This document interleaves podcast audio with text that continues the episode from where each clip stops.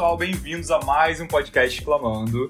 Eu sou Guilherme Souza e hoje a gente vai falar mais uma vez sobre os anos 2000, essa época que a gente gosta muito de falar, gente que já falou em episódios anteriores. Se você perdeu, dá um pulo no episódio 17, em outros episódios que a gente comenta um pouco dessa era tão maravilhosa. E o como não falar da música internacional dessa época, não é mesmo? Com tantos artistas icônicos que estão bombando aí até hoje e outros que nos deixam com uma certa saudade. Mas para começar, para não perder o costume, eu vou passar aqui para meus amigos se apresentarem e a gente vai responder uma, a seguinte pergunta: O que será que a gente não sente falta dos anos 2000? Começando por você, Sil. E aí, gente, saudade de gravar esse programa que eu amo tanto. E falar sobre anos 2000 que eu não sinto falta, eu puxei para algo musical, eu puxei para algo colorido, eu cheguei em Restart. Hum. Se existe algo mais anos 2000 que eu não sinto falta, é Restart, gente, desculpa. É, é, é isso. Tá, se você que tá ouvindo a gente não tem ideia do que eu tô falando, que bom, não precisa procurar, porque vocês não precisam disso na vida de vocês, tá bom? Pra me seguir nas redes sociais é arroba Silvestre Mendes. E você, Lu? Oi, galera, tudo bem? Antes de mais nada, eu queria começar esse episódio mandando um beijo pra minha melhor amiga que tá lá em Itaquaritinga do Norte, Kamala Harris. Parabéns, viu, amiga? Tudo de bom, tô muito feliz pela sua eleição. Meus parabéns. Como vocês ouviram no episódio anterior lá da, da votação dos Estados Unidos, eu falei que você ia ganhar. E, bom, para falar dos anos 2000, eu tenho que concordar com Silvestre. Eu não sinto a menor falta daquela moda lá das calças coloridas, inclusive. E eu também não sinto falta do meu ex, no caso, né? Tô brincando, tô brincando. Te amo, beijo. E você, Marlinho? Eu tô chocado que rolou uma declaração a um ex aqui. Pois é. Flashbacks? Não, não, a gente é muito amigo, só isso. Relaxa, tá tudo bem. Bom, gente, eu sou o arroba Faria do Twitter e quando eu penso em anos 2000 relacionado à música, é uma coisa que eu acho que todo mundo vai concordar comigo. Se você não concorda, o azar é todo seu. Eu não sinto a menor falta das versões que o latino fazia para músicas que foram um sucesso lá fora. Meu Deus, meu Deus. Tá bom? Então, assim, só para dar aqui para vocês um, um aperitivo, assim, de coisas que ele inventou, a gente tem aí né? A Festa no AP, quem não lembra da famigerada Festa no AP, né?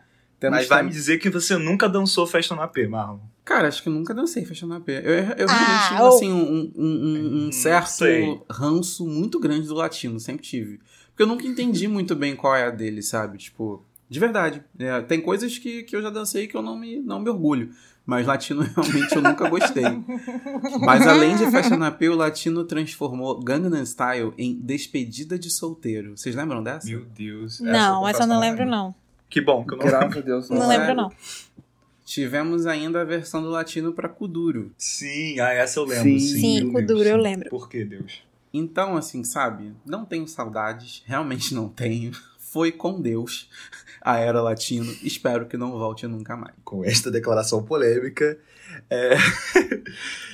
eu sou Guilherme Souza. E eu? Sigo nas redes sociais, crazyss. o que eu não sinto falta nos anos 2000, gente, não é nem assim, pode ser é, atrelado à música, mas eu não pensei nem tanto em música, eu pensei muito em geral. É nada mais nada menos que a internet de escada. Gente, que tormento. Hoje em dia, assim, parece uma coisa que a gente está vivendo, assim, realmente o futuro, né? Se a gente for parar pra pensar em muitos níveis. Porque hoje em dia tudo é streaming, seja o Spotify, seja Apple Music, seja Netflix, enfim, é, Globoplay, qualquer outro serviço. Tudo praticamente que a gente consome faz, depende da internet.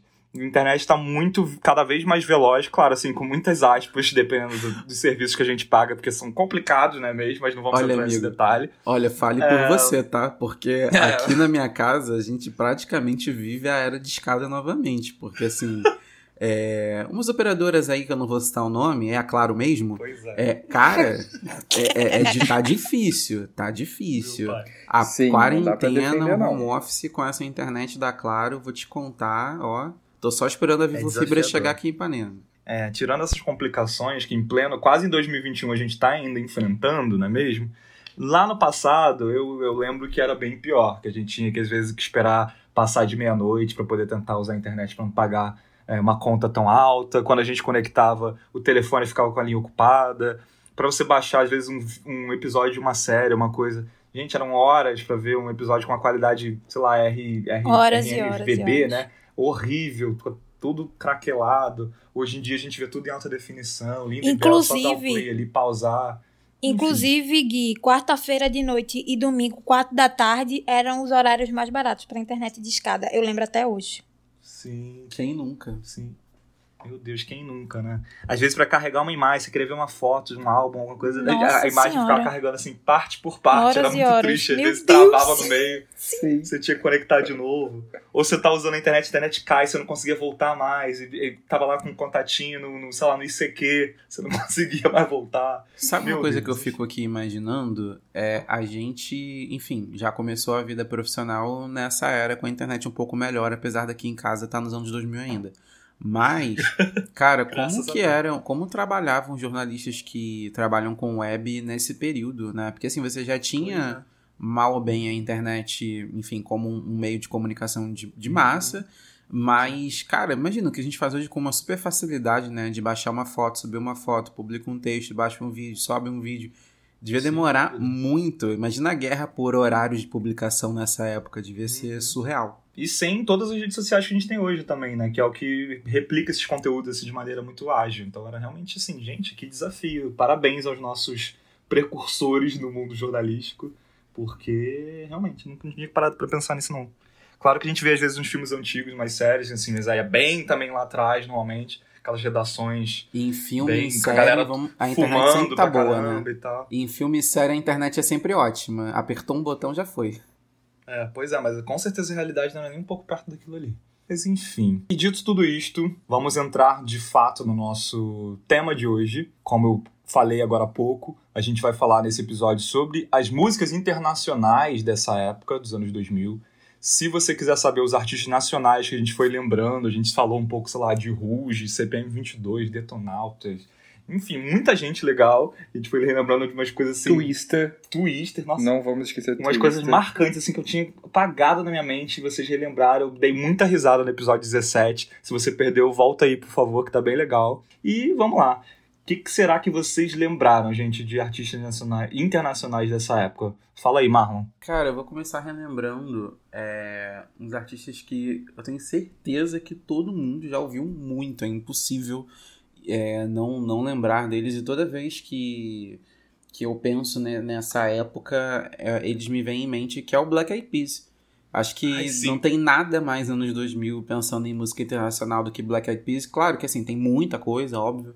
Mas acho que eles conseguiram resumir tanta coisa é, e acho que eles foram uma novidade tão grande quando surgiram.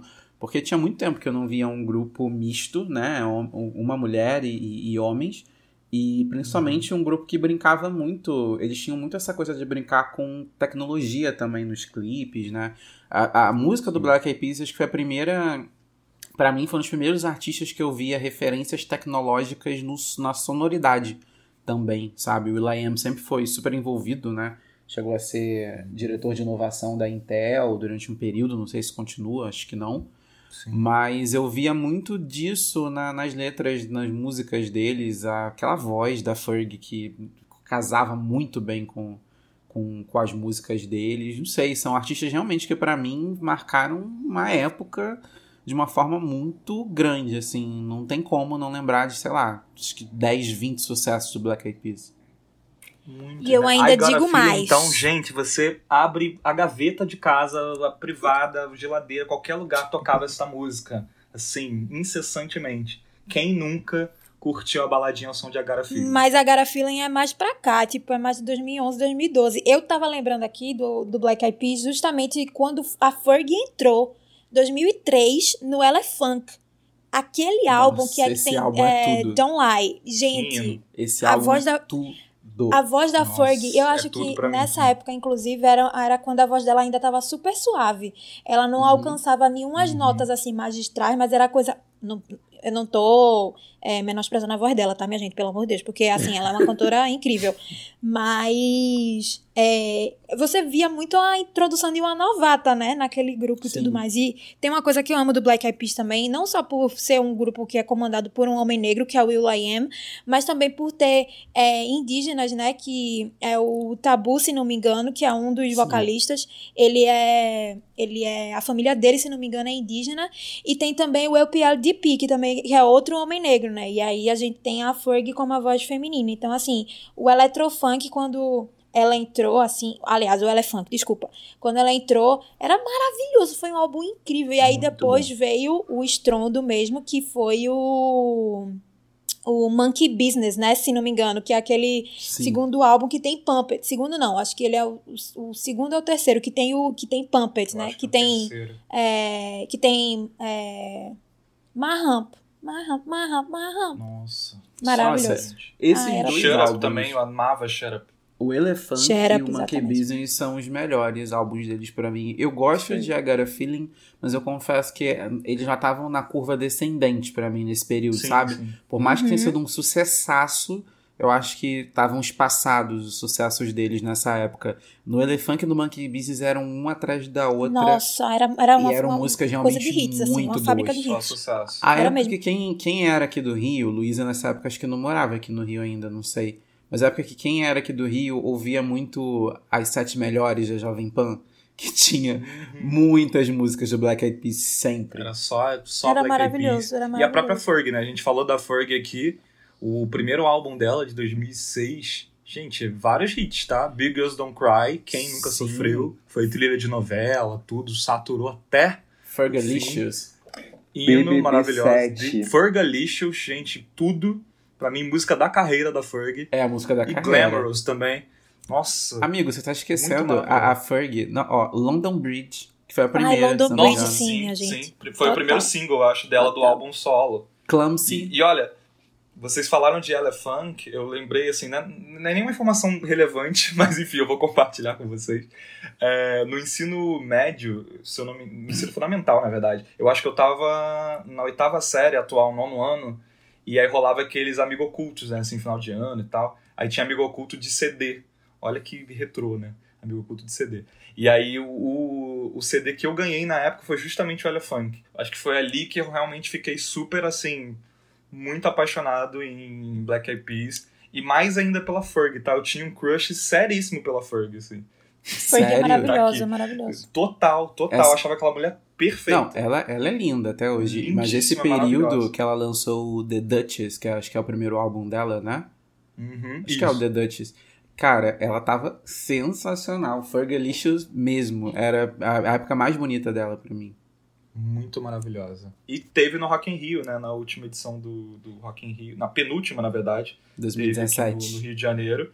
E na última teve é, o próprio Black Eyed Peas aqui já sem a Ferg, que de fato não é a mesma coisa, tá, Black Eyed Peas? É. A Ferg ganhou, ganhou, cantou com a Pablo Vittar, né, lá, cantou Sua Cara, meu Deus do céu, só quem tava lá viveu isso, né, gente? Vocês não têm noção de como aquele gramado explodiu. Sabe? Aquele dia foi maravilhoso. A gritaria. E olha só, eu ainda vou até falar uma coisa, Não, eu vou até falar uma coisa aqui. Eu acho até que tentaram é, boicotar o microfone dela uma hora, o, micro, o microfone da Ferg, olha aí eu falando essas polêmicas, né? Mas é porque ela teve muitos problemas de, não falando sério, ela teve muitos problemas técnicos durante a apresentação. Ela trocou de microfone várias vezes, várias, várias, várias vezes. Não, é ficava sem retorno. Aí ela ficava, Deixa... eu tava perto do palco, eu via ela jogando assim o microfone para perto da para perto da gente para mostrar para a equipe que não tava funcionando. Só que aquilo tudo foi esquecido no momento que ela cantou em português com o Pablo. Vocês não têm ideia. Aquilo ali meu Deus do céu. Foi uma das melhores noites da minha vida. Eu não acho que, que tentaram, não, cara. Tipo, conseguiram, porque foi bem ruim. Eu foi, adoro foi Ferg, muito, tá? Foi, foi. Mas eu quem tava, ouviu o show triste. sabe que foi sofrido. Eu foi acho sofrido. que ela merecia muito mais do que ela conseguiu fazer nesse show. Mas assim, não muda o fato de que, cara, essa mulher fez muito pela música nessa década que a gente tá falando, principalmente. E vou aqui lembrar para os skate cats que estão aí escutando, inclusive a irmã de Luísa, que a Ferg foi a primeira doceira, tá? Porque Fergalicious tem várias referências que depois a Katy Perry trouxe em, em California Girls. Então, assim. Fato. acho que o título de doceira tá pra pessoa errada aí. Fica aí Nossa, é a polêmica. O de Fergalicious traz bem isso, né? Bem a cara do California Girls. Só que anos antes. Exato. Precursora dos doces. Visionária. corre aqui. e outra pessoa que eu acho a cara dos anos 2000, outra mulher maravilhosa, que inclusive rolam umas notícias aí de que ela tá voltando com um novo trabalho. Parece que ela voltou para as redes sociais, a galera já tá aí é, comentando algumas coisas, é a Nelly Furtado, gente. Como falar dessa época sem Nossa. dessa perfeita que é a Nelly Furtado? Promiscuous tá até hoje na playlist de muita gente, na minha não sai, eu não consigo enjoar. É o tipo de música que a gente ouve 300 anos e realmente não enjoa. Acho incrível. A Nelly Furtado é engraçada, né? Não é, é eu acho que o trabalho dela, inclusive, estava muito à frente do, do tempo, assim, na época, sabe? Com Porque certeza. muitas pessoas viam que era tipo um trap, um R&B, um hip hop aqui ali com produção de Timbaland, só que você vê, a gente tá em 2020 e ainda tem gente que mergulha na fonte Nelly Furtado Fit Timbaland, assim, e vocês podem perceber, Sim. desde, assim, de uns tempos pra cá, nos últimos 10 anos, o Timbaland, ele nunca mais, assim, conseguiu produzir um álbum com uma cantora pop do jeito que ele produziu com a Nelly Furtado, porque aquilo ali ornava de uma forma tão única e tão homogênea que, pra, assim, na época, para mim, não existia Nelly Furtado sem Timbaland e Timbaland sem Nelly Furtado, sabe? É. Por mais que ela seja um trio, né? Sim, é. mas é porque é, hoje em dia, quando a gente é, vê o, os álbuns dela, a gente sabe que ela lançou música nova, aquilo e aquilo outro. Mas, e também imagino que seja muito difícil para ela se dissociar assim dos trabalhos antigos, né? Mas é porque a produção, minha gente, era muito boa. A ah, produção das músicas era incrível, sim. era muito Luz maravilhosa. É um álbum perfeito. Luz é o é álbum é perfeito. Bom, Só isso, gente. É o álbum inteiro é incrível. E ela que tem família, se não me engano, portuguesa também, né? Ela canta em português também. Então, né? ela canta, ela canta. Ela, ela fez a participação no DVD da Ivete Sangala no Madison Square Garden, que ela tem uma parte que ela, o refrão ela canta todo em português. Que mulher, gente. É, ela é maravilhosa. Ela é incrível. Eu tenho um carinho muito grande por ela. A Nelly Furtado é canadense, né? É muito esquisita a, a, uhum. a origem a dela. Mistura, é uma né? coisa muito louca na minha cabeça que eu vi, eu tava pesquisando aqui, eu vi que ela é canadense, eu falei, gente, eu jurava que ela era, sei lá, tipo, latina, latinona mesmo, sabe? Assim, não, né? Tipo, não. mas eu tenho uma memória muito boa com Nelly Furtado. Ai, gente, São Gonçalo, quem é de São Gonçalo sabe. São Gonçalo é uma cidade que não tem muito o que fazer, assim, né? Não, não, não, não brinda os seus moradores com boas oportunidades de lazer. De forma que um dos poucos entretenimentos que existiam e ainda existem na cidade é o famigerado Sesc. Essa é a realidade de muitas cidades, né? Que são a, assistidas pelo Sesc. E eu lembro muito de tardes na piscina do Sesc tocando Nelly Furtado. Nelly Furtado. Muito, muito, muito. Nossa. Puxei, ela era, puxei. ela era o sucesso, assim, das festas, né? Não tinha uma festa que você não ia e que não, não quisesse cantar, sabe? Eu lá, com 12, 13 anos, cantando Promiscuous, mal sabia eu a letra da música direito, né? Mas enfim, pessoal, a gente aprende, é. né? Uma mulher empoderada é tudo. Três memórias de Nelly Furtado muito fortes para mim. É a que eu já, já citada, a piscina do Sesc, as festinhas de aniversário que a gente cantava e dançava hip hop, a gente falava ainda, ai, bota um hip hop pra tocar. E tipo, Nelly Furtado, sabe? E a terceira memória é quem não teve aquele MP3 player compridinho, que cabiam Sim. 20 e poucas músicas. Dependendo do tamanho das músicas, eram só 14. E que uhum. lá no uhum. meio tinha Promiscuous. Tinha que ter. Exatamente. Gente, ai, era tudo. A cota do MP3 tinha que ter. Um monte dessa galera que a gente vai falar aqui hoje era assim, tipo, presença certa nos MP3 da, da, galera. Duas coisas certas no MP3 eram é, Promiscuous, uma música qualquer da Kelly Clarkson e o último Say trabalho right, que eu tinha feito gente. da escola. Say It Right também da Nelly Furtado, que era com, a, com o Timbaland também. Perfeito. Nossa senhora, meu Deus do céu.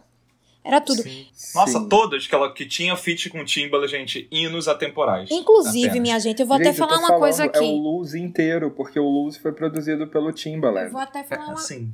O Timbaland produziu o Sim. Era a própria perfeição. Vou até falar uma coisa aqui que eu acho muito importante, porque a gente sempre fala da, da pessoa que tá performando, né? Que tá cantando, gravando a música e tudo mais. A gente, volta e meia, a gente esquece do nome das pessoas que estão por trás produzindo o álbum, produzindo a música. O Timbaland, eu acho que ele, assim, ele é um, um cara que as pessoas devem muito a ele, assim, do, no sentido de respeito, sabe? Da arte que ele já produziu. Porque o cara, ele já produziu pra Jay-Z, ele produziu Dirt of Your Shoulders pra Jay-Z, ele já produziu pra Beyoncé, ele já produziu pra Rihanna, ele já, ele já produziu com Katy Perry, ele já produziu com, com Nelly Furtado. E, inclusive, o melhor álbum da carreira do Justin Timberlake foi produção do, do Timberland. Então, assim, se você já ouviu What Goes Around Comes Back Around, entendeu?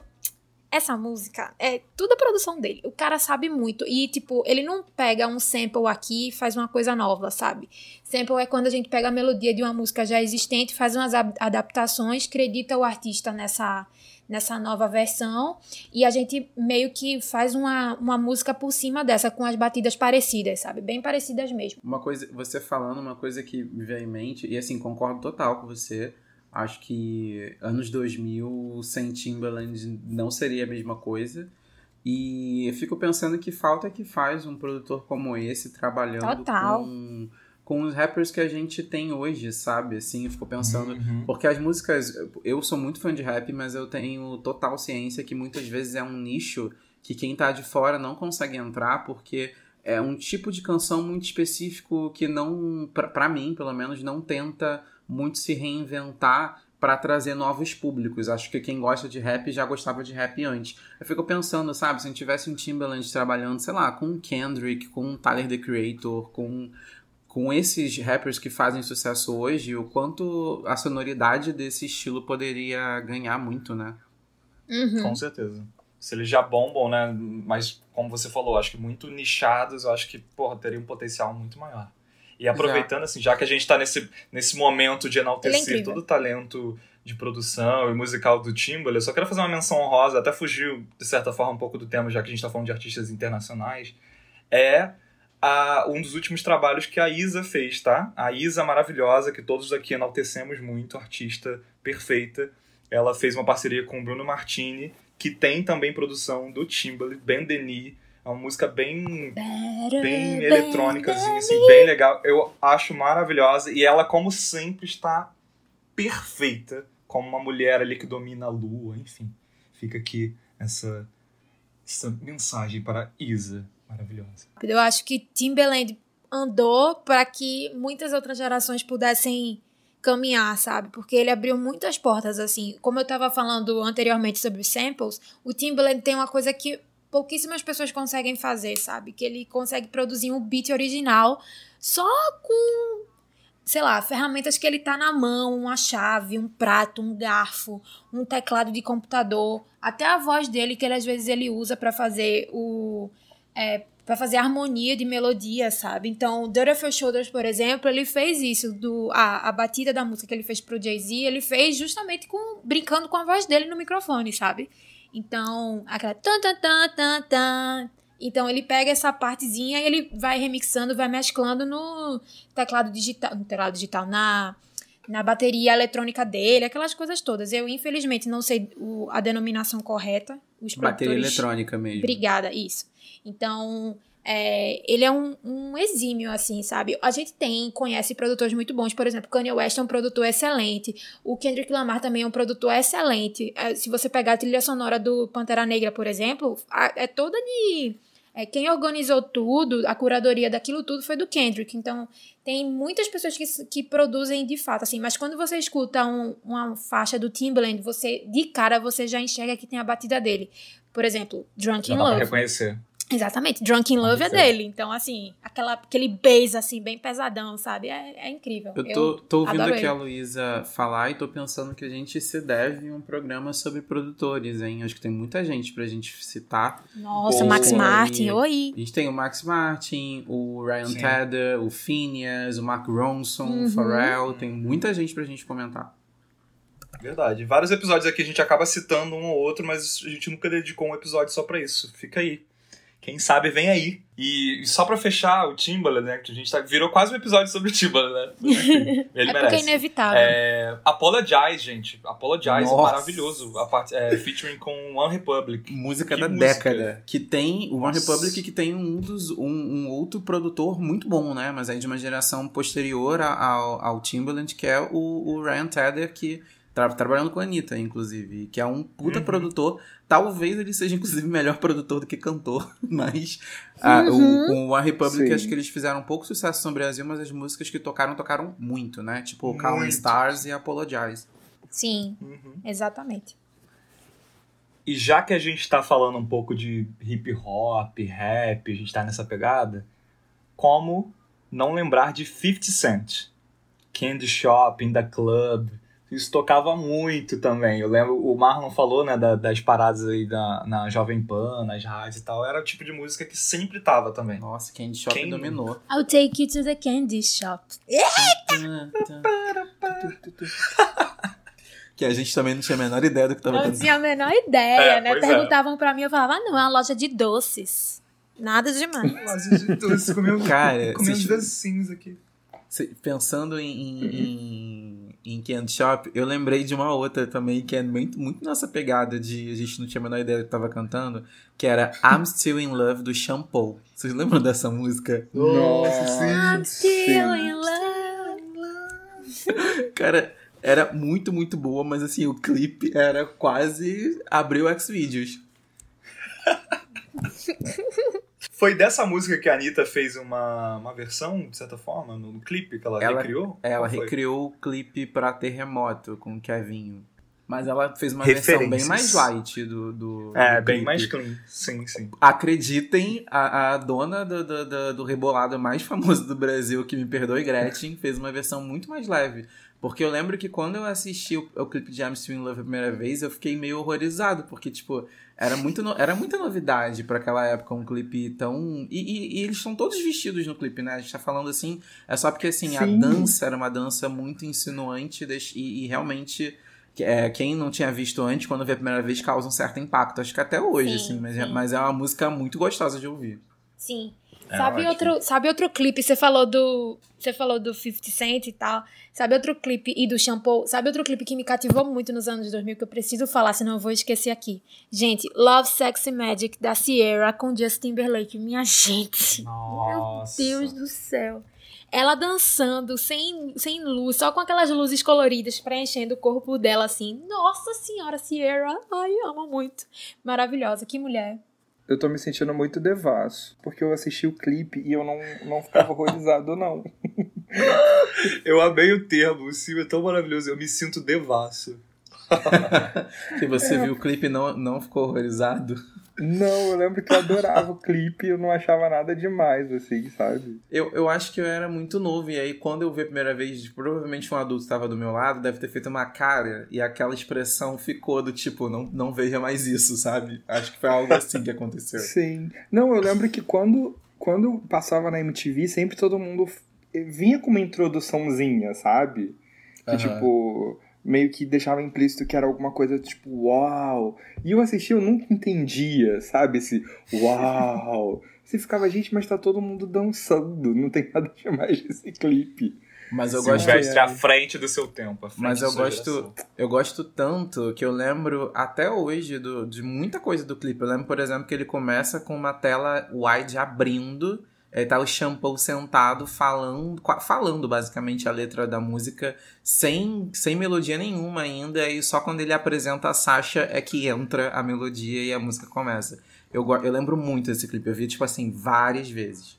Eu acho que foi a Luísa que citou o Shampoo, outra que tocou incessantemente, e se bobear ainda toca a, até hoje aí nas festinhas, é Get Busy, do Shampoo. Quem nunca cantarolou a introdução da música que ele fica shake that thing, miss, gonna gonna shake that thing. Gente, eu não lembro dessa. Também impossível, não. Gente, get busy, impossível. Eu não lembro, Com juro certeza. pra vocês. Não, eu lembro, eu lembro. Não fez sucesso, não foi number one em São Gonçalo. Ela não tava na parada da Pan, Não charteou em São Gonçalo, não charteou. Essa bombou só em Nova Iguaçu, então, e, e, Recife. Eu posso falar uma, um verso aqui que eu acho que vocês vão identificar na hora, porque a gente precisa falar dessa música. Nelly, I love you. And Nossa. I need you. Nelly com Dilema featuring Kelly Rowland. Kelly Rowland. Meu Deus, essa música, minha gente. Quem viveu Malhação Internacional 1 lembra. Sim. Ai, era o famigerado tudo. CD laranja. Quem acompanhou todas essas primeiras temporadas de Malhação, assim, dos anos 90, ali, começo dos anos 2000, vai, vai relembrar de muita coisa que a gente tá citando aqui. Sim. Total. Aliás, vamos falar, gente, aqui que o Malhação Internacional é assim, é, um, é o purê do que foi a música internacional nos anos 2000. Com purê, eu amei essa, esse termo, essa definição. o purê. Aquele CD. Purê é bom demais, menino. Aquele, é o purê. Aquele CD, principalmente o primeiro. Gente, tá tudo ali. Tá tudo ali. Eu vou até, com licença, tá? Mas eu vou aqui procurar o faixa-faixa do Malhação Internacional, porque a gente precisa falar sobre este álbum. Porque, gente, assim, perfeição apenas, tá? Peraí, que eu vou encontrar. Antes disso, Luísa, é purê ou pirê? Não, é purê. É mãe ou mãe que fala? Obrigado. É pães ou pões? eu falo como eu quero, eu sou francesa. Só isso. Tá ótimo, a gente vai falando aí, porque, como eu disse, falei aqui da, da, da, Claro, né? As coisas às vezes são um pouco complicadas. Foi falar, ó, calma. Então, enquanto o Marlon tá fazendo essa pequena pesquisa sobre a, a playlist lá, a tracklist, na verdade, de Malhação, né? Malhação Internacional, a gente também precisa mencionar aqui, né, minha gente? A gente tá falando de mulheres empoderadas, fortíssimas no hip hop, no pop e tudo mais. E quem aqui não vai lembrar de Lady, Lady Marmalade, de Pink com Christina Aguilera, Nossa. Little Kim e Mia, né? Kitty, kitty, ya, ya, da, da. Nossa, a Pra Mulan Rouge, sério. Essa música, meu Deus do céu. Dancei muito, dancei muito. E a Pink também é, é incrível, né? A gente tava. É, acho que a gente até mencionou algumas coisas sobre ela no, sobre, no episódio lá do, do Rock in Rio, bem no início do, do, do podcast, nos primeiros episódios. E a Pink também marcou muito essa geração dos anos 2000, né? Ela teve. Muito nossa senhora, ela teve músicas assim que que eram, por exemplo, Stupid Girls. Quem não lembra dessa música, né? Que ela ficava lavando o carro assim. Tá? Eu amava Era uma Pink. sátira, né? Justamente. Dela. Ela debochava uhum. muito. Eu, eu, gostava da Pink justamente por isso. Ela, enquanto tava rolando ali, tava bombando a, a Britney, Christina Aguilera, a própria Beyoncé tava ali começando a bombar. É, e elas tinham, né, esse sei lá, de certa forma um sex appeal, uma coisa mais sensual uhum. e tal. E a Pink, ao mesmo tempo que tinha, claro, uma mulher linda também, ela debochava justamente da indústria sexualizando né, as mulheres e tal. Então ali naquela Sim. época ela já tocava nessa ferida.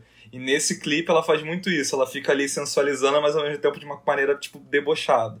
Então vale a pena, quem não viu, é, pesquisar esses, esses clipes da Pink lá no começo da carreira, são muito bons. E fica aqui a menção, que eu acho que a gente também já deve ter citado em algum episódio anterior, do mais do que icônico, uh, mais do que icônica, na verdade, propaganda da Pepsi, que juntou ninguém menos do que a Pink, a Britney e a Beyoncé.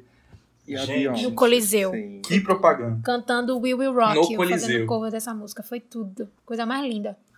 Nossa. Vocês sabem que eu passei muito direto por essa. essa. sei lá. Essa época. Eu realmente não eu, eu sei, óbvio, eu sei que foi muito grande, muita gente gosta, mas eu não, não, não ligava muito para elas, não, confesso. Nossa, que pecado. O que, você tava ouvindo nessa época, Marlon? Não pode, não, não é possível. O que, tô, que, você tava vendo? Tô falando, sério. Cara, não, assim, não sei explicar. Só que não, não eram artistas que, que eu, sei lá, que, que eu ouvisse muito de verdade. Mas, assim, obviamente, depois, quando você começa a escutar, você vai né, procurar o, o, os sucessos anteriores você vê que aquilo foi muito gigante. Eu ouvia também que tocava em tudo quanto era lugar, mas não me chamava muita atenção na época. Mas, ó, é. voltei aqui e eu encontrei as músicas de Malhação Internacional. E, gente, ó, a gente tá falando de um CD que tinha Skater Boy. Meu tá? Deus! Tá? Avril Lavigne, gente. Sim, nessa época. E via seguido, vinha seguido de vinha seguido de, de Times Like This, do Foo Fighters. Tá, Luísa? Que é fã Ai, como eu. Ai, gente, Foo Fighters, olha. Aí, Inclusive lançou música nova, hein? Escutem. A, a Nelly e a Kelly Rowland. A gente tinha a Shanti também. Gente, Nossa. sério. Crazy in Love é desse álbum. Ai, Crazy in Love é de 2003. Ai, maravilhoso, né? Hino, hino, é, hino, hino. É uma coisa simplesmente perfeita. E o que veio na sequência tinha... Esse sim eu ouvia muito, gente. All the Small Things do Blink-182, que eu ouvia até furar o, o CD. Eu era muito fã dessa banda. A gente tinha... É, All the Things She Said, da Tattoo, vocês lembram dela? Meu Deus, tá tudo pra mim. Tudo pra mim. Tudo. divas duplas, se eu não me engano, russas, né? Que elas são, e rolava todo esse, esse choque, na verdade, na época, na imprensa e todo mundo, porque ela, ela supostamente era um casal lésbico, e os clipes elas ficavam ali toda sensualizando uma pra outra. Era uma coisa Uhum. super polêmica e ousada, e nós adolescentes ouvimos aquilo. E eu, pelo menos, achava, nossa, meu Deus. Gente, era tudo. A mi, a me- meu gosto musical foi moldado por Malhação Internacional. Logo em seguida, a gente tinha, gente, Satisfaction. Lembram desse Meu clipe? Ai, Deus, sério, gente, sim. meu Deus do céu. Do Benny Benassi. Aí sim, a gente tinha o Black Eyed Peas. é, a gente tinha Behind Blue Eyes. Lembram dessa música? De nome, Eu não. lembro. Eu lembro. Eu só não lembro É quem, de uma banda. quem canta. É uma banda chamada Limp Bizkit. Meu Deus, não. Que eu confesso que eu só conheço essa música deles, mas eu adorava essa música. Era do cabeção da Malhação. Aí a gente tinha I'm Still in Love, do Shampoo com a Sasha. uh, Don't Tell Me, da Avril Lavigne. Since You've Been Gone. Gente, Pelo amor de Deus. Kelly Clarkson, você é perfeito. Entenda E isso. aí vem um Simple Plan com Welcome to My Life. Tem SOS da Rihanna. Gente, é, é- é, sabe, não tem o que dizer do- da trilha sonora de Malhação Internacional nos anos 2000. Tá falando de trilhas sonoras, né? E você citou Benny Benassi, Satisfaction. Você me lembrou de algo que precisa estar neste episódio, que são... Não chega a ser trilha sonora, mas eram vários CDs, na verdade, que foram lançados anualmente, se eu não me engano. Se bobear, tem é, versões até hoje, mas já deve ser, claro, nos streamings, que são os CDs Summer Electro Hits. Meu Deus. Perfeitos. Pra mim, Mundinho Mas pra Bob mim é, Sinclair o, é a Brasil. cereja. É a cereja do, do- da música internacional, meio na uma vibe ali, meio moda já eletrônica e tal, dance music dos anos 2000. Que perfeição. Não, Não chega a ser Não, internacional, mas quem Get Over do Cassino, que é um artista nacional pra quem não sabe, quem nunca Cassino! dançou esta música? O Crazy Frog, Gente. vocês lembram do Crazy Frog? Enfim, tem vários que eu posso Lembro. citando aqui. Por favor. gente, desculpa, mas voltando em Cassino, Fala, que é fala, um fala, dos fala. maiores fala, fala, da minha fala. vida. Meu Deus. Um dos melhores momentos da TV brasileira. Fala, fala, fala, fala, fala. Não, é o, é o fun fact de que eu estudei com Cassino. Olha que auge! Eu estudei com Cassino, que na verdade chama Felipe Biscaia. Eu estudei com ele na faculdade. Ele é, enfim, é, ele era mais velho que eu, se não me engano, já era a segunda faculdade dele. Mas eu lembro de- da- desse momento e era muito engraçado, porque, sei lá, tinham alguns poucos anos que ele tinha sido sucesso no. no no- porque foi um sucesso, gente, vamos combinar. Foi um Tipo, sucesso. não- a pessoa não ficou famosa, mas a música ficou famosa, né? E era muito esquisito pra mim estudar com ele. Cassino! Ai, olha, inclusive, pessoal, falando do cassino, eu preciso mencionar isso. Por favor, procurem no YouTube depois Cassino com Gilberto Barros no. No. Sabadaço era o nome do programa. Por favor, vocês não vão se arrepender. Cassino! O Gilberto Barros dançando música eletrônica foi o auge. Aliás, esse programa tá me lembrando, porque assim, a gente já falou de duas coisas tem uma pessoa que gosta muito, que é o Danilo Sanches do Twitter, que é Cassino e Black Eyed Peas, que eu acho que ele é o maior fã desses dois fenômenos da música dos anos 2000. Que realmente, gente, toda vez que, que surge Cassino na minha timeline, ou é o Danilo ou é o Guilherme. Sensato. Pessoas com bom gosto, não é mesmo? Gente, Cassino era tudo, pelo Eu amor só de Deus. queria dizer uma coisa. Existe Summer Electro Hits 2020, tá bom? Eu tô falando. Tá bom, Tô falando. Mas as Com músicas, certeza, deve ter Loki. Deve ter a Loki. Mas, mas ó, vou falar pra vocês que eu não acho que o Summer Electro Hits era o auge do auge do auge. Porque o auge mesmo era uma outra coletânea, que não era de música eletrônica, mas era de R&B, que era também da ação livre, né, do Grupo Globo, que chamava Love. Vocês lembram disso? Love, eu lembro. Eu tenho um Love ainda, eu Gente. acho.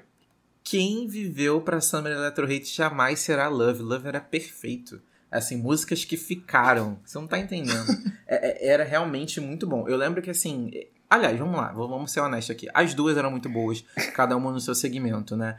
Mas a- as músicas que, que eram gravadas nesse álbum, cara, tocavam muito. Ou, ou ele trazia músicas que já tocavam bastante, e aí acabava explodindo no restante do país, ou eles realmente ditavam uma tendência, assim. Porque aí, enfim, as rádios começavam a tocar também, Sim. porque tava, tinha muita gente ouvindo, também era uma época que a pirataria tava no auge, né, gente? Então eu vi muito CD pirata de Summer Electro Hits e de Love. E, cara, tocava demais, eram músicas muito boas. Eu ouvi muito Usher em, no Love, por exemplo. Nossa, sim. Sim. sim. Gente, sim. Usher é reizinho até hoje no meu coração, tá?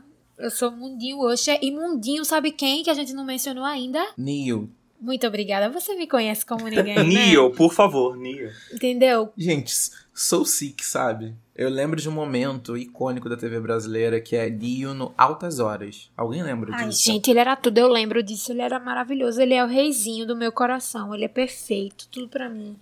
Eu já chorei muito ouvindo Soul Sick. É perfeita. Soul Sick toca até hoje na JB FM, tá? Pra quem mora aqui no Rio de Janeiro sabe que rádio é essa. Soul Sick é incrível. Tem Miss Independent, entendeu? Tem. É, Nossa, é... Miss Independent. Tem Have a Baby by Me, Because que é, é Because of You. Have a Baby by Me, Closer. que é com 50 Cent. Closer também, que é uma música linda. Tem Because of You, que a gente já mencionou, Sexy né? Love. Nossa, Sexy Love. Ai, all the things you do. Gente, o Neil só tem hino. Ai, tu. É um artista que realmente que eu sinto falta, sabia? Cadê Neil? Por onde anda Neil? E tem também, sabe o quê? And I hate that I love you, com Rihanna. Nossa, Nossa sim. Gente, era tudo. Era Essa tudo, época era tudo. muito boa com R&B, né? Eu lembro muito também um tempo do, muito do bom cantando Mabu com a Alicia Keys. Eu amo essa música, nossa. Foi o auge, assim, do R&B, né? Foi o momento que todo mundo ouvia R&B. E tinha que voltar essa tendência R&B bem Todo mundo ouvia assim. R&B e falava que era hip hop, lembram disso? Exato, Sim. é, exato. Botavam tudo na mesma, na mesma, no mesmo caldeirão, quando na verdade tem muitas diferenças aí, né? É, Entre eles Era e tipo, tal. vamos achar, vamos achar um nome pra música preta internacional, chama de hip hop. É lá dentro tá R&B, hip hop, rap, tudo junto. tudo misturado, pois é. Que é o que a gente vê, É. e a gente até já citou e reclamou aqui que algumas premiações fazem essa mistureba até hoje, né? Acha que só porque é um artista negro tem que Sim, enquadrar bota na categoria urban. Urbano é ótimo, né? Porque realmente você imagina a Beyoncé caminhando livremente pelas ruas, né? Porra, urbano. Ah, eu odeio muito essa denominação que Ah. o Grammy usa. Inclusive, a gente tá falando aqui de R&B e tudo mais, e realmente essa época dos anos 2000, eu- a prim- os primeiros 10 anos, eu diria, na verdade, os primeiros 7 anos, foi um, um ano de muita prosperidade pro R&B. E eu queria mencionar uma coisa, inclusive, pra quem é fã de Rihanna, né? Marlon aqui é Presente. completamente alucinado por Rihanna. Eu queria só dizer que, na época, né, 2006, 2007, por ali, Rihanna lançou um dos melhores álbuns da carreira dela. Pra você que gosta do Loud, eu sinto muito. O Loud não tá com nada, tá? É um dos piores álbuns de Rihanna. Me desculpa, assim, tem muitos hinos, mas pra mim, particularmente, é um dos piores. E, mas assim, ela lançou ninguém menos que quem? Que quem? Umbrella. Sim, mas qual foi o álbum? O Good Girl Gone Bad. Minha gente, esse álbum é perfeito, é perfeito. É o auge do, do R&B na carreira de Rihanna. E tem muitos hinos, tem Umbrella, tem o próprio Good Girl Gone Bad, tem Rehab, que é com Rihanna e Justin Timberlake, tem também é, If I Never See You Face Again, que é Rihanna com Maroon 5, que foi um feat que ela fez. Tem Hate That I Love You. Nossa, tem muita música maravilhosa. Tem Breaking Dishes, tem várias, várias, várias. Tem, na, nessa época também dos anos 2000, a gente teve o auge com Unfaithful, Nossa, que foi do A Unfaithful. Girl Like Me, que foi o segundo álbum da carreira de Sofro Rihanna. até hoje com Unfaithful. Cara, você não falou da melhor música da Rihanna. Take a Bow, pelo amor de Deus. Nossa, Take a Bow Take a também, Bow. exatamente. Gente, você fã de Rihanna, como cada um de nós, corre lá pro episódio 3, que a gente enaltece essa mulher perfeita. Apenas. Quem também bombou, a gente falou aqui É muito de tudo. hip hop, barra R&B, deu uma passada aqui no Summer Electro Hits, citamos algumas mulheres maravilhosas, né, como a própria Avril Lavigne com Skater Boy, teve Complicated também, enfim, uma galera até a Fergie. A gente não falou de David Guetta. David Guetta, gente, também era outro que, como tocou, né, nos inícios dos anos 2000, como esse homem bombou. Inclusive, parece que essa semana ele, ele voltou a, pro topo da lista dos DJs mais importantes do, do mundo. Então, assim, ele tá voltando. A Alicia colocou a Loki em quarto, é essa? É, pois é. Cara, David Guetta é mais um que eu sei que bombou, mas eu peguei uma reta ali, ó, passei direto. Nossa. Eu não passei, não. O MP3 do, do Marlon era realmente diferenciado, porque, gente, impossível não ser contaminado pelo, pelos Meu hits. MP3 tocou um pouquinho de David é, é que Guetta. assim, foram muitos artistas nos anos 2000. Acho que foi uma década gigante, sabe, pra música. Foi.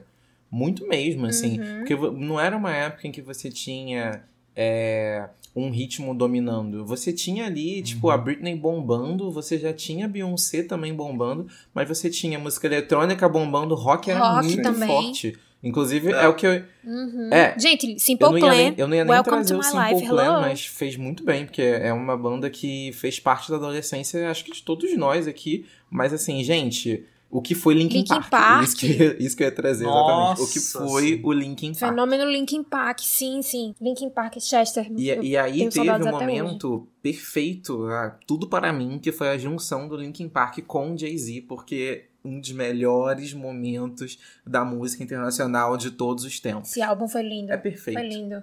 Lindo, lindo. Esse álbum, inclusive, tá disponível nas plataformas de streaming, tá? Vocês podem ouvir. E Jay-Z, até hoje, nas turnês dele, ele canta Numb, mas ele canta, inclusive, a versão do, do Linkin Park. E ele fez uma... A última turnê que ele fez foi do 444, que foi em 2017.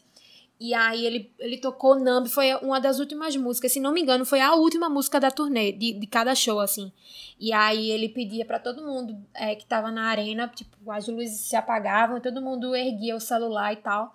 E ele botou a voz do Chester pra cantar com ele. Então, assim, pra quem já ouviu, né, Numb, na verdade, o Jay-Z canta um pouquinho no início e canta o refrão, né? E fica completando o Chester. Mas o resto, a música inteira, ele deixou a música inteira, assim, com a voz do Chester, pra todo mundo. A voz do Chester é surreal. Era surreal. Era surreal. Tem um cover dele antes dele morrer, que foi naquela série do. Da Adele? Não, foi na série. Não foi nem da Adele. Na série do, do Carpool Karaoke. Mas eu acho que foi da versão da Apple, porque teve um. Enfim, teve um, um, um protótipozinho, né? Que o James Corden. Isso. Ele, ele meio que vendeu uma versão compacta dessa pra Apple Music.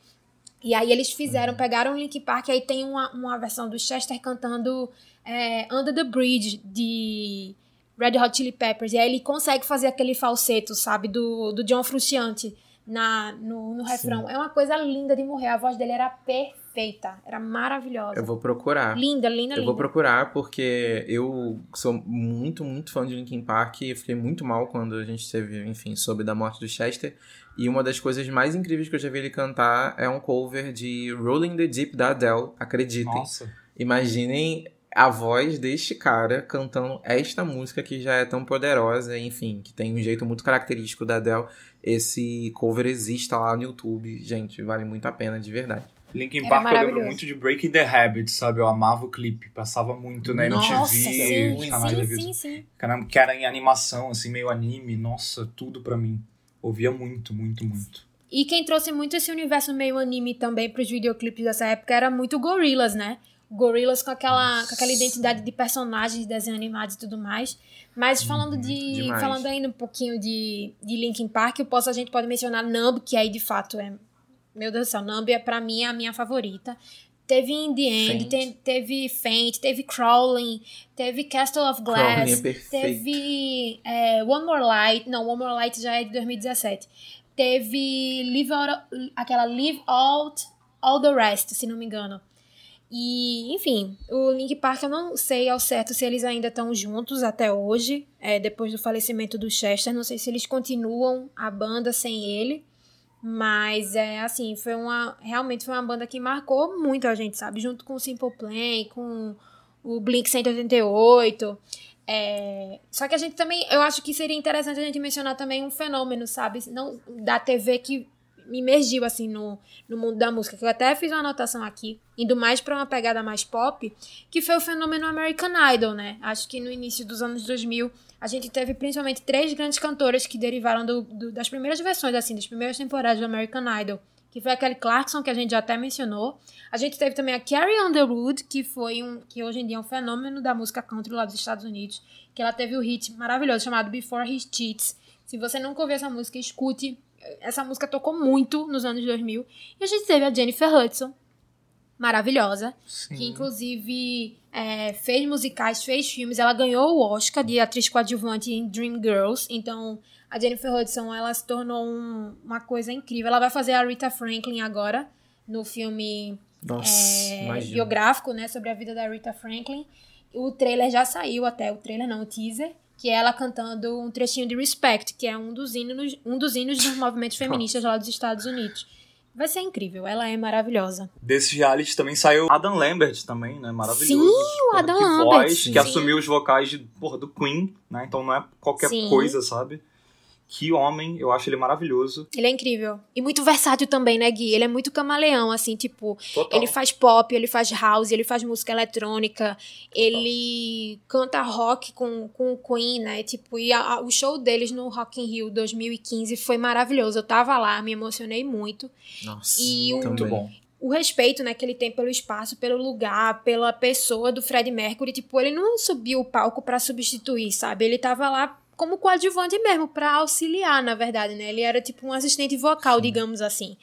É, sim, muito simplificado esse termo que eu tô usando, mas ele não queria substituir, sabe? Ele não, não, não queria ofuscar, não queria tirar o holofote do, do Fred Mercury e tudo mais, até porque essa volta do Queen ao Brasil foi muito importante, né?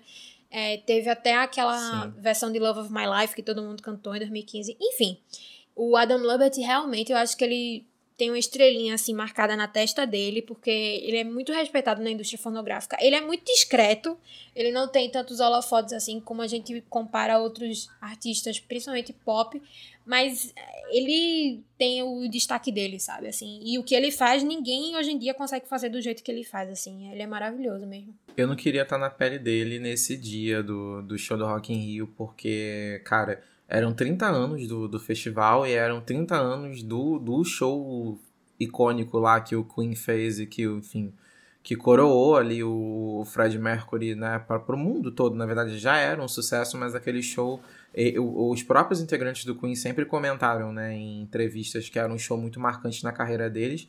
E numa entrevista que o Adam fez para BBC Radio One, ele falou que aquele foi o show mais tenso que ele fez é, com, ao lado do Queen, por saber que se tratava de um festival e de uma cidade, enfim, de um evento que, que amava o Fred. Então Uhum. era muito difícil estar naquele lugar para ele. Eu sou muito fã de Queen, eu tava nesse show também, e, e, enfim, falar deles para mim é bem em- emocional, é complicado. Mas o Adam é incrível. No filme do Bohemian Rhapsody, passa essa parte também, né? Do, do show do, da parte do Love of My Life. Tem essa parte do que eles estão aqui no Brasil. Eles estão no hotel em Mostra Ipanema, assim, e tal. É, é bem, bem carinhoso, assim, porque ele, eles de fato lembram, né? Não é, uma, um- não é uma passagem, assim. Eles realmente fazem da, daquele show um ritual, né? E, tipo, uma coisa muito marcante da, da história da banda, assim. Realmente é, é bem emocionante, de fato. E aproveitando esse lado um pouco rock and roll que a gente tá pegando aqui já do- dos anos 2000, a gente falou do Adam e tal, é, acho que a gente tem que falar um pouco sobre a moda. Acho que o Marlon chegou a citar alguns artistas, Lu também, mas a moda emo ali da época, né? Tocava muito Nossa. Fall Out Boy, Paramore, Panic at the My Disco. Chemical O Romance. que, que vocês lembram? My Chemical Romance, Good Charlotte. A gente viveu um, um, sei lá, acho que umas cinco décadas dentro de uma década só. Não é possível. Porque quanto mais a gente fala, mais eu vou lembrando o quanto essa década foi rica culturalmente, assim. E olha que a gente tá falando só de música, né? Pois é. Vocês não Uhum. ficam meio chocados com isso? Porque realmente parece que foi muito tempo Sim. dentro de uma década Parece só. que passou um livro, né? parece. Vocês perguntaram o que eu tava ouvindo nessa época que eu não tava ouvindo Britney. É, era isso. Eu, eu ouvia muito rock nessa época. E não é nem que eu, eu não, ao contrário da galera que se auto-intitulava emo, eu não vivia o rock, não. Mas eu sempre gostei muito e eu acho que essa era uma época em que, diferente do que, sei lá, a gente viu nos anos que se seguiram, eu acho que os anos 2000, a galera que tava, fazendo, tava no rolê do rock conseguia fazer com muita naturalidade. Eu via que era um pessoal que tava escrevendo realmente o que tava sentindo, sabe? Uhum. E mesmo quem era veterano, tipo, Foo Fighters fez muito sucesso nessa década também. E é uma das minhas bandas favoritas. Uhum. E não é à toa, sabe? Assim, e era um sucesso a ponto de, enfim, ser trilha sonora de Malhação, que, que é uma novela muito popular aqui no, no, no Brasil, né? Mas eu ouvia demais rock nesse período. É, o rock nesse período era muito bom mesmo. A gente teve até o Red Hot Chili Peppers, né? Pós Californication. A gente teve o Stadium Arcadium também, do, do Red Hot Chili Peppers, que aí veio Snow, veio Dani California, toda aquela, aquela aquele ideário, assim, de, de Califórnia e tudo mais. Então, foi uma época, assim, que tocava muito, assim, o... o- tocava muito Can't Stop também, que isso aí já é de outro álbum, enfim. É, eu, acho que o legal é justamente um pouco disso que vocês estão falando. Pelo menos falando por mim, eu já até comentei isso em episódios anteriores. Eu, eu honestamente nunca fui muito de ouvir, de consumir o rock, por exemplo. Eu sempre ouvi muito mais realmente pop, música eletrônica, enfim, ficar mais nessa galera. E, e esse período do começo dos anos 2000, eu me vi, assim, lembrando esses nomes que a gente está citando e várias faixas que a gente está comentando aqui, e, cara, isso, isso tudo tava nas minhas playlists também, sabe? E isso é muito legal, assim, como, como essa época naturalizou essa, essa miscelânea de, de gêneros musicais, sabe? Era natural pra gente gostar um pouquinho de tudo. Eu acho que a gente era muito menos preso numa caixa que a gente acaba ficando né, hoje com as redes sociais, com os grupos, com as coisas, a gente fica muito defendendo o nosso fandom e olhando só para o que aquele artista faz e ignora Sim. o restante. Sim. E era muito natural, não era uma coisa que eu, eu, eu sei lá, eu não estava militando ali, tipo, ai não, vou, vou conhecer os outros. Não, era, era muito maneiro, assim, ouvir um pouco de tudo. Eu não me identificava, uhum. sei lá, como roqueiro, nem emo, nem nada desse gênero, mas eu gostava de vários desses artistas. E tinha muita música boa. Então, até hoje, assim, claro, tendo uma oportunidade nesses grandes festivais, sei lá, como o próprio Rock in Rio que a gente acabou de comentar, Lollapalooza, entre outros, é, eu fico com vontade, com saudade, tenho uma memória afetiva, assim, de ver o show dessa galera. Então, para mim, acho que para todos nós aqui é um prazer, né, ter algum desses artistas até hoje produzindo música e às Sim. vezes tão bem quanto, e claro, sempre ainda cantando esses, esses hinos é, antigos dessa época é que eu, eu também acho que o, que o que acontecia nessa época, na verdade, como a gente não tinha os, os serviços de streaming de música, a gente era muito dependente também daquilo que as rádios traziam de novidade. Uhum. E isso, de certa forma, era muito bom. Porque eu até citei aqui, né, o As Sete Melhores da Jovem Pan, que era uma rádio que eu ouvia muito, de fato. Acho que todo mundo nessa época ouvia muito a Jovem Pan. E eles obrigavam a gente a ouvir de tudo, né? Porque tocava tocava um hip hop, aí tocava rock, aí tinha eletrônico sempre bombando também, aí vinha uma música pop, então assim, você acabava consumindo de fato o melhor de cada, de cada um desses nichos. Hoje o que a gente vive é o extremo oposto, né? Tipo, a galera vai na playlist e busca playlist por gênero, inclusive.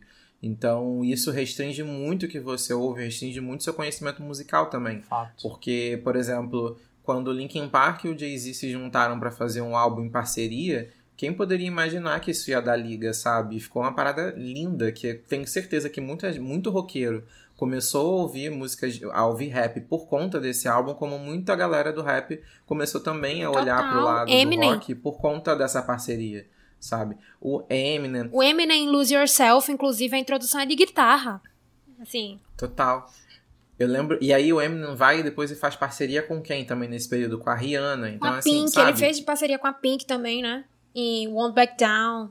Essa facilidade que a gente tem hoje para consumir música também transforma a gente em, em ouvintes só de um mesmo gênero musical, Total. que é muito empobrecedor, né? Se a gente for parar pra pensar. E o próprio algoritmo faz isso, né? Não só a gente procura música do, do gênero que normalmente a gente costuma, é, costuma gostar, mas o próprio algoritmo dessas plataformas faz com que a gente se mantenha preso naquele gênero, porque ele vai percebendo que a gente só ouve, sei lá, artistas pop ou uma diva pop que seja, e ele começa a sugerir mais do mesmo, né, de certa forma, e a gente fica de fato preso nisso sem perceber. Você tocou num ponto que eu realmente, assim, agora parando para analisar essa sua é, referência e citação da rádio, faz total sentido para mim. Acho que agora ficou muito claro para mim do talvez porque o Guilherme dos anos 2000 é, era muito mais diverso, né, muito mais eclético se tratando de música, porque às vezes por mais que eu quisesse ouvir, sei lá, uma diva pop a Britney que seja lá no auge de Toxic e vários outros hits maravilhosos, desta diva que eu precisava citar nesse episódio, é, eu precisava às vezes ouvir as outras músicas, né, até chegar o momento que tocavam ela, e aí eu acabava conhecendo esses artistas e ia me permitindo gostar. Então, nossa, fez total sentido para mim. Eu demorei muito para ter internet em casa, né? Na verdade, demorei muito para ter computador em casa, e eu acho que de certa forma isso foi positivo. Uhum. Justamente por isso porque eu não ficava pesquisando aquela área que eu já gostava, eu acabava sendo obrigado a ouvir aquilo que tocava, ou nas rádios, ou, por exemplo, a MTV, que a gente até fez um episódio falando sobre, e realmente para mim foi muito importante nesse, nesse, nessa fase da vida. Porque assim, cara, a gente. Quando fala a gente, porque o meu pai também era muito ligado à música. Então, assim, a gente ouvia literalmente aquilo que as paradas montavam pra gente. O que era ótimo, assim, sendo bem sincero, Sim. porque Ele ouvia muito do que eu escutava também, a gente trocava muito. Eu lembro, inclusive, nossa, eu adoro trazer coisas da minha vida, né? Mas eu lembro muito também que o meu pai era muito, muito fã de uma música da Britney Spears, sabia? Meu que Deus. era Do Something. Nossa! seu pai sem defeitos. A gente amava esse clipe porque tocava, passava muito no Disque MTV, esse clipe. E assim, Disque MTV era aquilo, né? Tocava Marcel D2, aí vinha a Peach, aí surgia uma Britney que intercalava com Ira, que era uma banda que meu pai adorava também. Sim. Então, assim, sabe, tipo, a esse ponto, a gente acabava tendo que ver e ouvir tanta coisa que o meu pai, que era, enfim, um homem de 40 e poucos anos, gostava de Do Something da Britney Spears. Eu amo. E esse clipe é tudo, que ela, se eu não me engano, ela cai com um carro dentro da piscina e tal. Exatamente. E por falar em nessa, nessa mistura, mistura, nessa miscelânea, né, que a gente está comentando aqui, eu queria trazer também alguns nomes, né, que foram precursores de muitos movimentos, né, que a gente também não pode esquecer de jeito nenhum. Primeiro eu queria começar com o Outcast com Hey. Quem não cantou essa, Amor. gente, sério. Hey. Ai, meu Deus. Era tudo. Toda uma era da Outcast também, Era né? Tudo. Eles por um tempo foram a música mais tocada aí. Sim, sim. O Outcast, ele foi trilha sonora de muitas coisas, assim, na, na TV brasileira também, programa, vinheta, essas coisas assim. E... Foi trilha de malhação também. Uhum. E, tipo, marcou várias gerações, né? A gente teve também a gente teve o Sean Kingston com Beautiful Nossa. Girls. Esse eu passei direto. Foi muito chiclete, Tocava foi muito chiclete. Muito. Era inevitável. Eu vivia tocando no TVZ. É o que hoje com certeza seria trilha de TikTok, assim. Eu acho que é bem essa galera, assim. Seria Sean Kingston, seria Soulja Boy. Seria muito. Lembra de Soulja Boy? Sim, o Soulja Boy. Meu Deus, Soulja Boy, sim! Sim, sim. A gente também teve o Trio Tree, que era, que era aquela dupla, né? Bem doidinha, inclusive, que eles fizeram o Don't Trust Me, que é Don't Trust the Hall, Never Trust the Hall, Don't Trust the Hall. Don't Acho que eles têm me. até featuring com a, com a Katy Perry no começo da carreira. Sim, sim. Cause I just stepped them up. É maravilhosa essa música, inclusive. É muito boa. É, e aí a gente teve o precursor de Justin Bieber, para você que achava que Justin Bieber é uma coisa que veio do nada, assim. Veio do nada nada, porque essa, esse imaginário, esse ideário de é, príncipezinho do pop, essas coisas assim, todo moldadinho, meu amor, nos anos 2000, bem no início, a gente escutava um cara chamado Jesse McCartney com uma música chamada Beautiful Soul. Se você não lembra dessa música, meu Deus do céu, era tudo, tudo, tudo. E ele era. Eu não lembro disso, não. Loirinho, de franja, olhinhos azuis e tudo mais. Ele era o, o auge, assim entre as meninas de 12, 13, 14, 15 anos. Assim, todo mundo olhava pro Jess e ficava, ai, maravilhoso. Era incrível. Gente, eu não lembro. Se você. Tu não lembra? Hum, hum, hum. Nunca ouvi falar nesse nome. Bom, se você não lembra, com certeza tu ouviu essa música, coloca no YouTube que você vai lembrar. E tem o clipe dele lá. Aí a gente teve também outros nomes que da música pop, como a Natasha Bedingfield com Unwritten. Meu Deus, sim. Essa música é maravilhosa, é linda.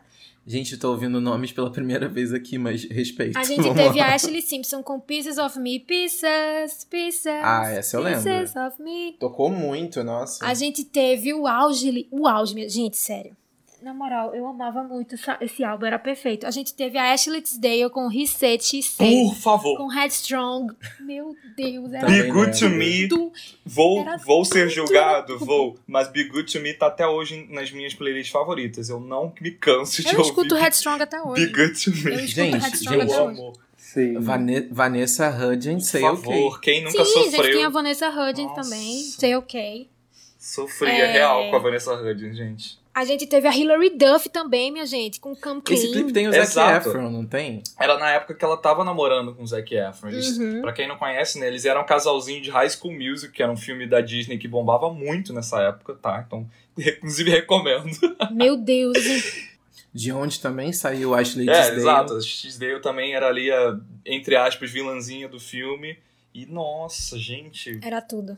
Que, que volta no tempo, agora que eu dei na minha mente. Eu lembrei também de Jordan Sparks, ba Battlefield. Jordan Sparks, que também teve Nowhere com é, o, o, Chris Brown, inclusive. Nossa. Um outro nome aqui, Jojo. Too Little, Too Late. A Jojo, inclusive, que conseguiu o direito, do, direito das músicas dela e regravou todas essas músicas, inclusive Too Little Too Late. Ela mudou algumas coisas da melodia, mudou alguns arranjozinhos e ela conseguiu regravar. Ela domina todos os masters dela agora, maravilhosa, empoderadíssima, incrível. Tem algum vídeo, eu não lembro, eu não lembro se foi desse ano, mas se eu não me engano é bem recente, ano passado, esse ano, enfim possivelmente ano passado, né? Que esse ano, por motivos óbvios, muita coisa deixou de acontecer.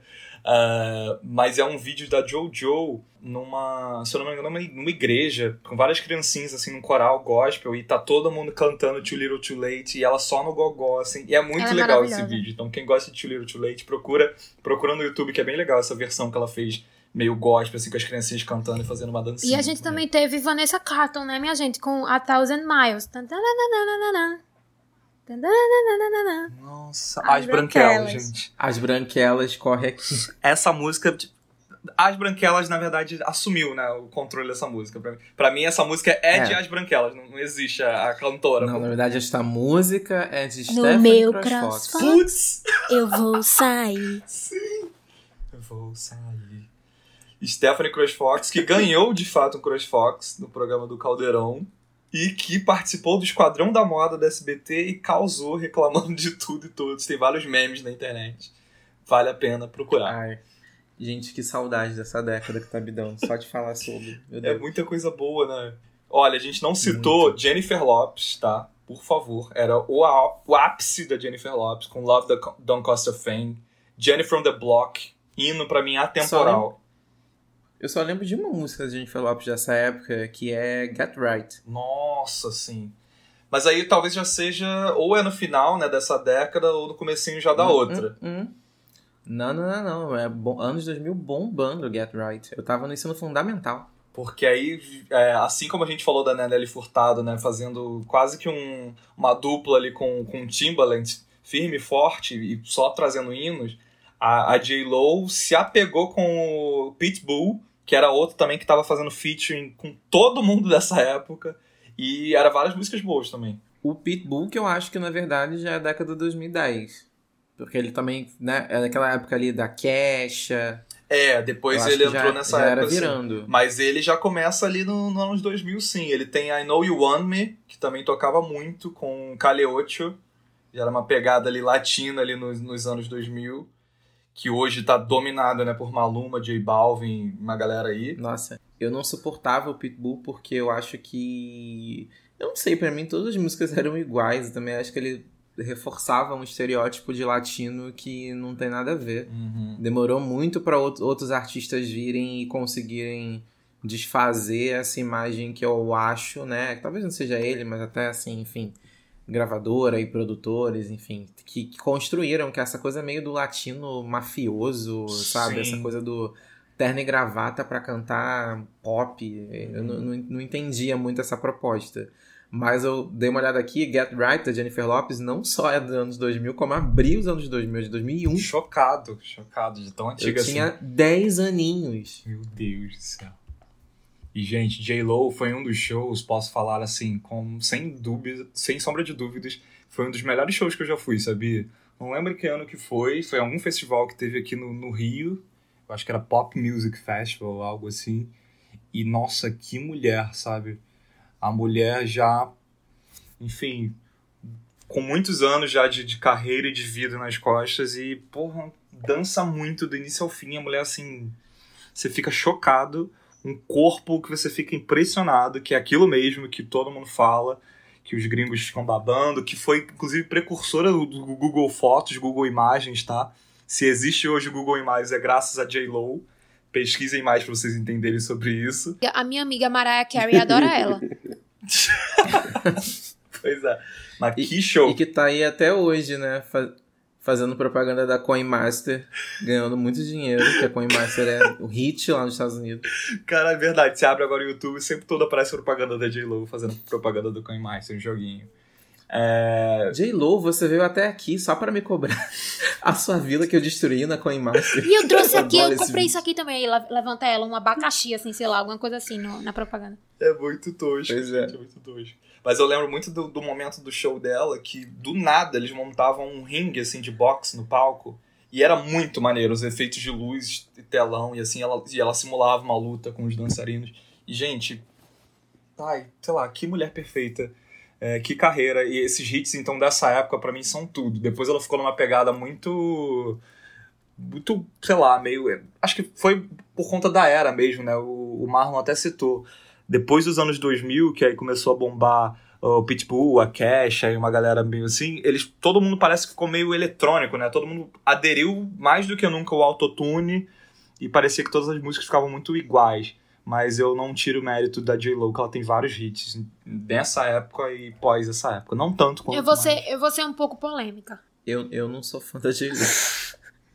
não, Diga. não é que eu não sou eu fã dela. Eu gosto dela. Eu acho que o grande problema da J-Lo é que ela não.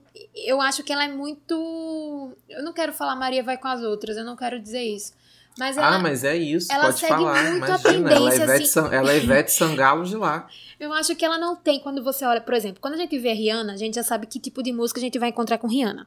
Se a gente Ela não tem identidade. Entendeu? Então, assim, eu é. acho que ela vai pulando muito de estilo gênero musical para outro. Não é, por exemplo, uma transição saudável como uma Lady Gaga, como a Miley Cyrus da vida, sabe? Eu acho é. que ela vai muito eu... remando, em, tipo, a maré tá indo pra esquerda, eu vou pra esquerda. A maré tá indo é. pra direita, é, eu vou pra direita. Maré, por né? exemplo, ela, quando tava bombando muito R&B, hip hop, o que foi que ela fez? Ela fez I'm Real, ela fez Get Right, ela fez Jenny from I'm the. Block. Então, tipo, saiu disso, aí é, no, no, na década anterior, em 99, a gente teve Waiting for Tonight, que era um popzinho disco, assim, aquela coisa toda.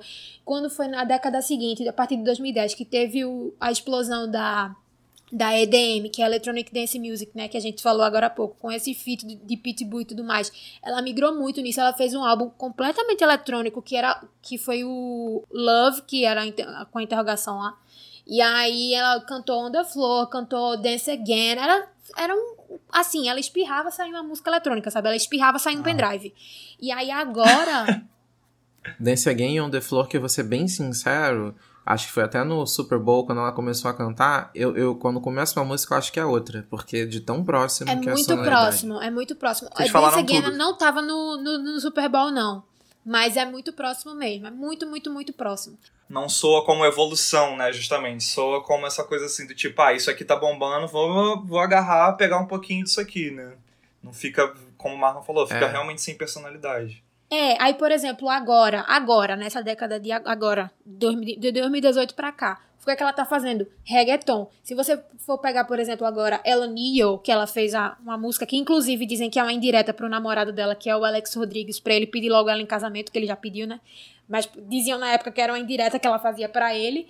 E aí, se você for escutar, tem é, reggaeton, ela tá cantando tudo em espanhol, que era uma coisa também que ela não fazia muito. Assim, ela, ela é descendente de porto-riquenhos e tudo mais, mas a língua oficial das músicas dela, das entrevistas, de, enfim, de qualquer coisa, sempre foi inglês. E agora com esse estouro do reggaeton, depois de Despacito, né?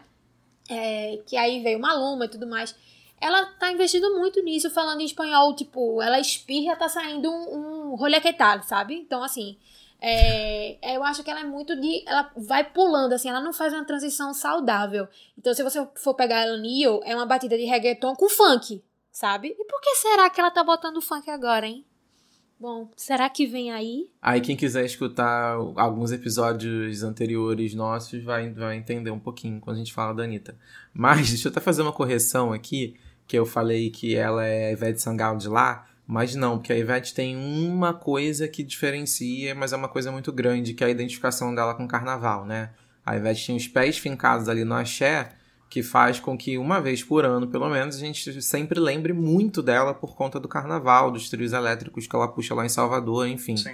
Mas o que eu quis dizer nessa colocação é que para mim a Jennifer e a Ivete se assemelham nesse lugar de que elas não buscam se reinventar de uma forma que seja inteligente para a própria carreira e não pensando no que o público quer escutar, entendeu? Uhum. Porque eu acho que a, música cobra muito mais da mulher do que do homem, né? Isso é muito notório.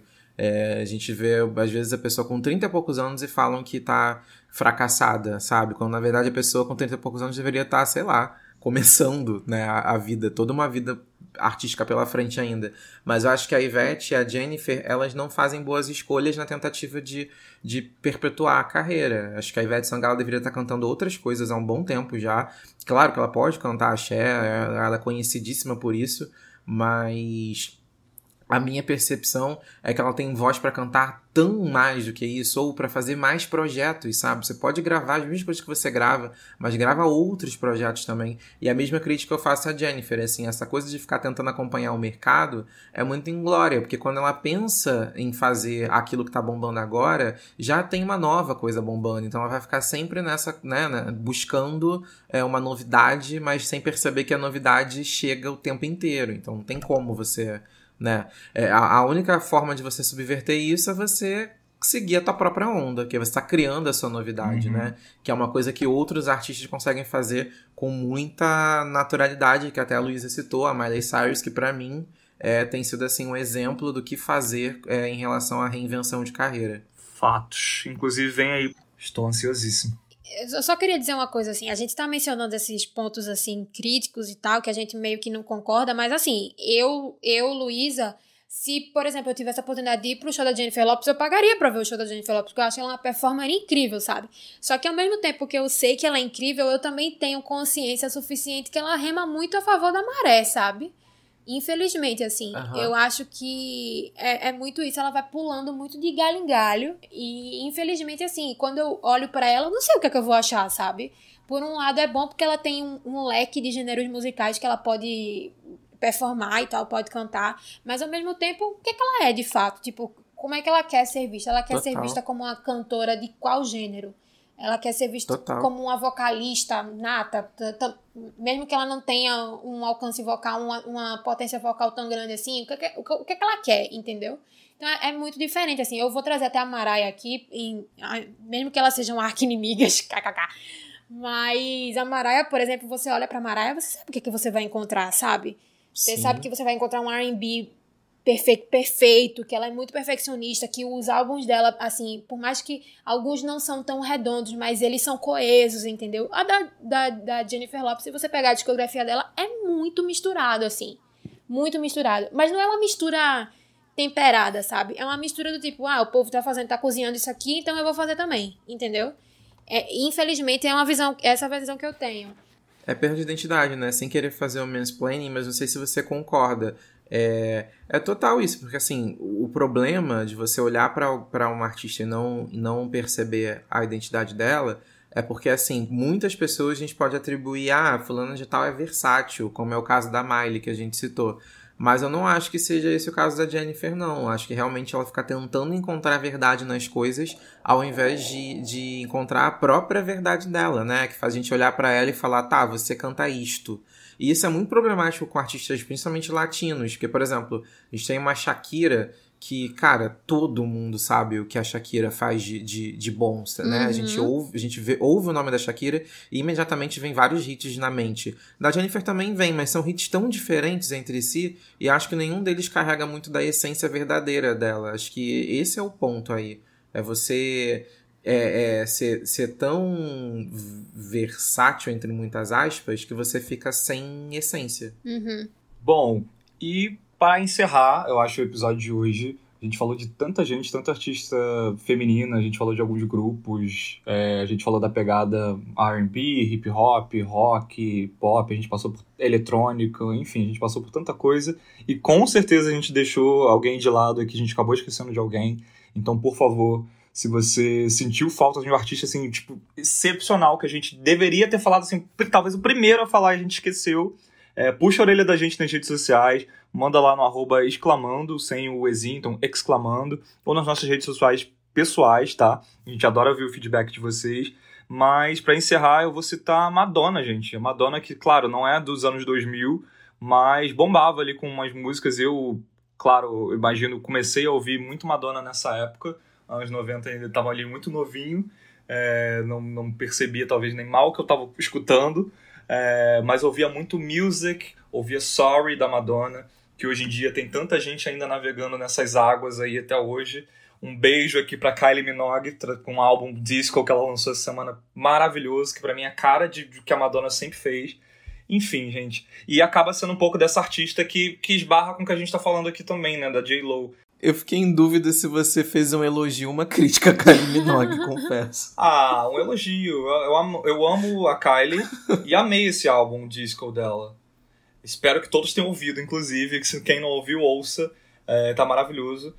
E, assim, claro que a Madonna é a Madonna, é rainha do pop indiscutível, isso quem sou eu para falar algo diferente mas ela também é uma artista que eu acho que para perdurar e estar tá aqui, para pegar um pouco das novas gerações de certa forma, ela tá sempre apostando e arriscando assim em uma pegada diferente, né? Então ela sempre traz alguns artistas que estão bombando na época para um feat, ou sempre tenta trazer um álbum com um estilo um pouco diferente do que ela estava fazendo. Então, uma hora ela joga para uma parte mais eletrônica da coisa, uma hora ela vai para uma sonoridade mais calma fica até essa, essa dúvida né, da versatilidade disso. Muita gente não gosta realmente do que ela vem fazendo atualmente, justamente para tentar se encaixar no que está fazendo sucesso, mas é a Madonna, não é mesmo? Ela pode fazer o que ela quiser.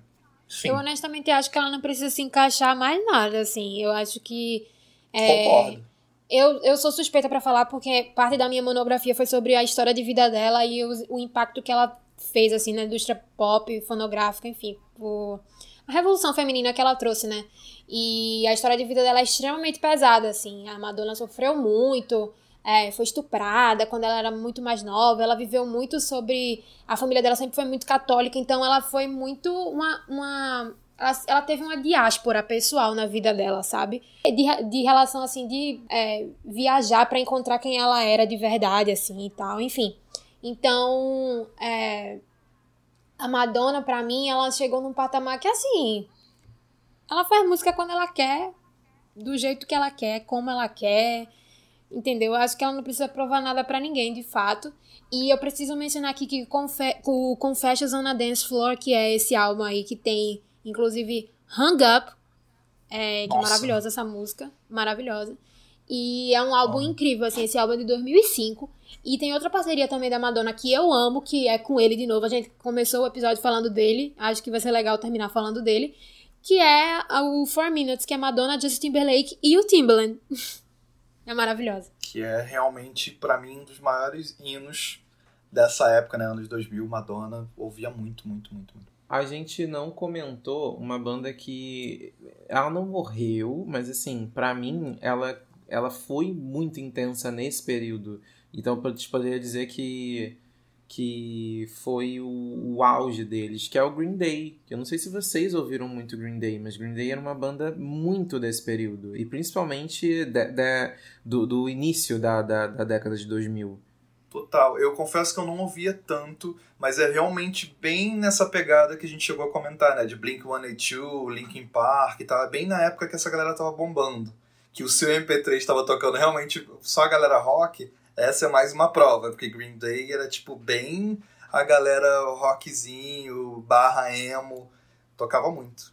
É, o que eu acho mais legal deles é que assim, muitas bandas das que a gente citou no episódio é, se inspiraram no Green Day ou, ou até foram criadas por conta do Green Day e o quanto eles também criavam um paralelo com, com a política. Uhum. O Green Day sempre foi uma banda muito política, né? A gente vale lembrar é, que, enfim, a gente tinha os Estados Unidos aí de um período bem conturbado politicamente falando, né? Da era pré-Obama. É, e o Green Day cantava American Idiot. Então, tipo, quão forte era é, é o, o, grito deles é, e a sátira política que eles faziam na música, fazendo rock, um rock com irreverência, apesar de ser intitulada como banda emo, eu sempre olhei para eles como uma banda muito debochada. Uhum. Eu gostava muito do, do, da maneira como eles conectavam a, as suas próprias histórias, né? A Green Day tem um, um álbum inteiro que os clipes são continuações das músicas anteriores. Então eles iam emendando singles também nos seus clipes. Tipo, o clipe de Holiday começa no final do clipe de, de é, Boulevard of Broken Dreams. Então eu achava isso tão genial, assim, é, até cinematograficamente falando, porque eles contavam de fato uma história e era uma banda que tinha muito para falar. Eu realmente gosto, gosto muito deles, assim, e do que eles representaram nessa época. Acho que aqui até menos, porque lá nos Estados Unidos, nossa, uma parada muito bombada. Total. Eu acho que eles chegaram até a voltar, né, recentemente, se eu não me engano, no começo desse ano. Eles lançaram um álbum, eles estavam pre, pre, tava previsto para lançar o um álbum Father of All, se eu não me engano, não sei, confesso que não acompanho muito o Green Day, como eu comentei, mas eles estavam para lançar esse álbum esse ano, devem ter lançado, não sei. Procurem nos streams, então quem é fã de Green Day, tá aí, eles estão de volta, não morreu, a banda ainda existe e deve estar, tá, como o Marlon citou, ainda dando essa cutucada é, na política norte-americana, né? Lembrando que se eles lançaram um álbum no início desse ano, com certeza eles devem ter aproveitado para dar uma cutucada ali no Trump, que ainda estava no poder, e seria um ano de eleição, enfim, então fica a dica. Não, só quero citar uma coisa aqui, né, que eu, eu também não posso deixar de falar aqui nesse episódio que 2008 a gente teve, 2008, 2009 a gente teve single ladies, né, minha gente? Então, oh, oh, oh pra vocês, tá bom? Só isso mesmo. bom, gente, é, de novo, eu espero que vocês tenham gostado desse episódio. A gente fez com tanto carinho que relembrou e foi relembrando junto aqui ao longo do episódio muita coisa. É sempre uma nostalgia enorme, uma volta no tempo muito louca, pelo menos na minha cabeça. É, se realmente você sentiu falta de alguém, manda pra gente. É, procura a gente nas redes sociais, a gente tá com arroba exclamando.